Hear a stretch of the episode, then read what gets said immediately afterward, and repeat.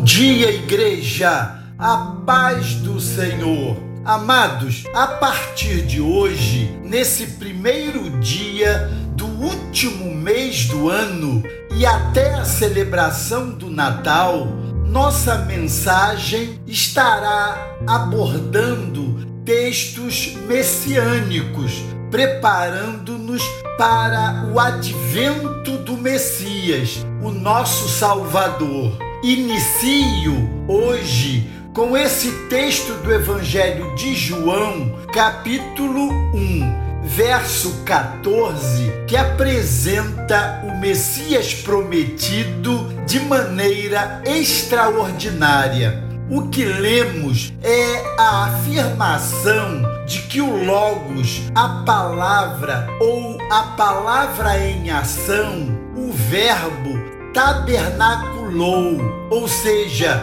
veio habitar entre nós. Aquela tenda que acompanhou a história do povo de Israel no deserto até a entrada na terra prometida chamava-se tabernáculo, porque era o lugar da habitação de Deus. Agora, o Evangelho de João no capítulo 1, no verso 14, nos diz: E o Verbo se fez carne e habitou entre nós, cheio de graça e de verdade, e vimos a sua glória como glória do unigênito do Pai. O relato do nascimento de Jesus para o apóstolo João é menos narrativo e mais teológico. A palavra eterna de Deus veste as roupas dos homens, torna-se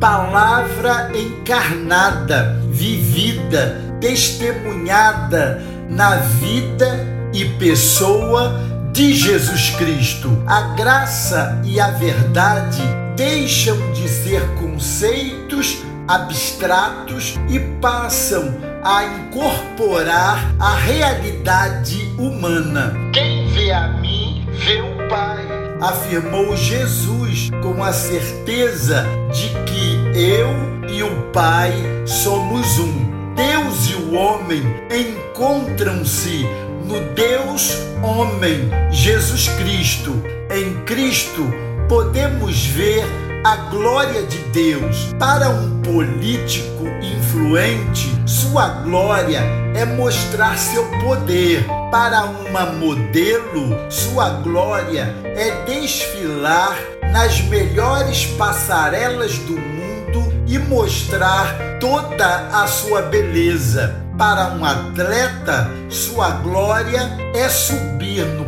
pódio e receber a medalha de ouro. Qual é a glória de Deus? Amados, a sua glória é mostrar seu amor eterno pelo homem em seu Filho Jesus Cristo. Como você e a igreja podem refletir a glória de Deus em Cristo Jesus? Essa é a pergunta reflexão que quero deixar com você. Reflitamos a glória de Deus quando encarnamos esse amor e permitimos que ele seja o fio condutor de nossas ações. Vamos concluir com esse desafio de intercessão. Ore para que a igreja reflita a glória de Deus e não a glória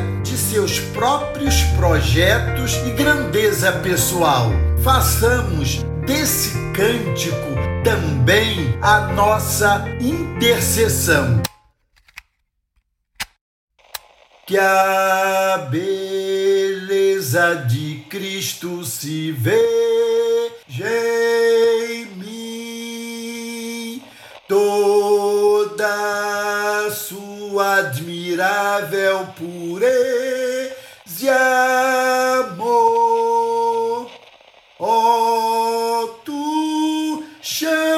Divina, tu, tu meu ser refina até que a beleza de Cristo se veja em mim.